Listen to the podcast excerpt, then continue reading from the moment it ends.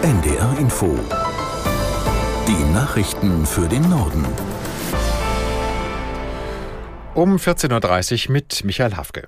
Vor dem Brandenburger Tor in Berlin gibt es aktuell eine große Demonstration von Landwirtinnen und Landwirten. Auf der Bühne der Landwirte hatte am Mittag unter anderem Bundesfinanzminister Lindner gesprochen.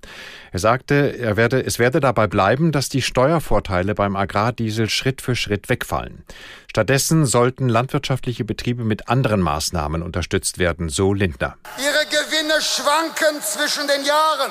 Das müssen wir auch bei der Einkommensteuer berücksichtigen. Wir brauchen einen planbaren Einsatz von Pflanzenschutzmitteln.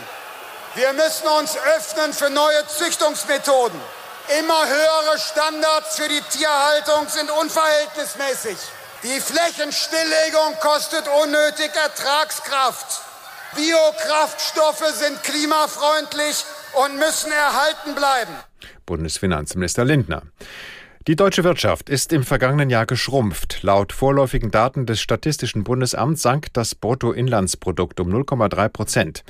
2022 hat es noch ein Wachstum von 1,8 Prozent gegeben. Für das laufende Jahr erwarten Experten bestenfalls ein leichtes Wachstum. Einige gehen sogar von einem erneuten Rückgang der Wirtschaftsleistung aus. Ausgebremst wurde die deutsche Konjunktur von steigenden Zinsen, einer hohen Inflation und einer mauen Weltkonjunktur. Eine Rolle spielten dabei auch politische Unsicherheiten, vom russischen Krieg gegen die Ukraine und dem Krieg in der Ost bis hin zu den haushaltspolitischen Turbulenzen in der Bundesregierung. Städte und Gemeinden bezweifeln, dass die Pläne von Gesundheitsminister Lauterbach zur Unterstützung finanzschwacher Krankenhäuser ausreichend sind. Der Präsident des Städte- und Gemeindebundes Brandl äußerte nach einem Gespräch mit dem Minister, die Reformpläne kämen zu spät. Der Landkreistag verlangt sofort Hilfen, um eine Insolvenzwelle von Kliniken zu verhindern. Lauterbach forderte die unionsgeführten Bundesländer auf, das Transparenzgesetz nicht länger im Gesetzgebungsverfahren zu blockieren. Es sieht vor, den Patienten mehr Informationen über Krankenhäuser an die Hand zu geben. Damit verbunden ist eine finanzielle Zuwendung von 6 Milliarden Euro. In Hamburg hat Schulsenator Rabe überraschend seinen Rücktritt angekündigt. Er wird sein Amt noch diese Woche übergeben. Aus Hamburg, Frauke Reinig. Fast 13 Jahre lang hat Thies Rabe die Hamburger Schulpolitik gelenkt. Damit ist er derzeit der dienstälteste Behördenleiter Deutschlands. Er hat vor allem Ruhe in die Schulsysteme gebracht, den sogenannten Schulfrieden durchgezogen, der noch bis zum kommenden Jahr gilt. Und Rabe hat den Ausbau der Hamburger Schulen massiv vorangetrieben. Vier Milliarden Euro sind in seiner Amtszeit investiert worden. 17 neue Schulen hat er miteröffnet. In seiner Amtszeit sind die Schülerinnen und Schüler der Stadt bei den Lernstandserhebungen, umgangssprachlich PISA-Studie genannt, im Bundesländervergleich vom letzten Drittel ins oberste Drittel gerutscht. Zurück tritt der 63-Jährige jetzt aus gesundheitlichen Gründen. Schon am Mittwoch soll die Bürgerschaft seine Nachfolgerin bestätigen. Das wird wohl Xenia Bekeres. Offiziell will der Bürgermeister das aber erst am Abend bekannt geben. Die 45-jährige Berufsschullehrerin sitzt schon seit 15 Jahren für die SPD in der Bürgerschaft. Bisher hat sie sich dort vor allem mit sozialpolitischen Themen befasst. Mehrere Bundesbehörden in Bonn wollen sich enger vernetzen, um ihre digitale Arbeit effektiver zu gestalten. An diesem sogenannten Digital Cluster sind etwa das Bundeskartellamt, die Bundesnetzagentur und das Bundesamt für Sicherheit in der Informationstechnik beteiligt.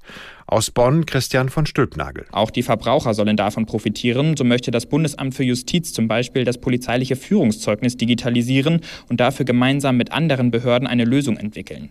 Die Behörden betonen, dass sie auch schon in der Vergangenheit in Sachen Digitalisierung zusammengearbeitet haben, allerdings eher bei Einzelprojekten. Mit dem Start des Digital Cluster Bonn wollen sie für die Zukunft Strategien erarbeiten, unter anderem in gemeinsamen Workshops. Die Regulierung von sozialen Netzwerken wie Facebook, X oder TikTok, Spielregeln für die Nutzung von künstlicher Intelligenz, aber auch der Schutz vor Cyberangriffen. Diese digitalen Herausforderungen werden auch für den Bund immer relevanter. Denn derzeit fordert die EU von den Mitgliedsländern in mehr als 100 Regulierungsvorhaben, Gesetze im digitalen Raum umzusetzen. In Bonn haben derzeit mehr als 30 Bundesbehörden ihren Sitz. Auch sie könnten bald Mitglied im Digital Cluster werden. Die jüngsten russischen Angriffe und der Wintereinbruch verschärfen die humanitäre Lage in Teilen der Ukraine. Mehr als 14 Millionen Menschen, etwa 40 Prozent der Bevölkerung des Landes, benötigten dringend Hilfe, erklärten Vertreter der Vereinten Nationen in Genf. Das UN-Nothilfebüro bezifferte den Finanzbedarf dafür für dieses Jahr auf umgerechnet knapp 3,9 Milliarden Euro. Vor allem an den Frontlinien im Osten und Süden der Ukraine sei die Lage für die Zivilbevölkerung extrem schwierig. Dort gebe es häufig keine funktionierenden Wasser-, Gas- und Stromleitungen. Vor der Ostseeinsel Hittensee ist eine Fähre auf Grund gelaufen. Wie die Deutsche Gesellschaft zur Rettung Schiffbrüchiger mitteilte, war das etwa 40 Meter lange Schiff bei starkem Wind außerhalb des engen Fahrwassers aufgelaufen. An Bord befanden sich neben der Besatzung acht Passagiere. Sie wurden den Angaben zufolge von einem Seenotkreuzer unverletzt an Land gebracht. Anschließend sei es den Helfern gelungen, die Fähre freizuschleppen. Sie ist regelmäßig zwischen Hiddensee und Rügen im Einsatz. Das waren die Nachrichten.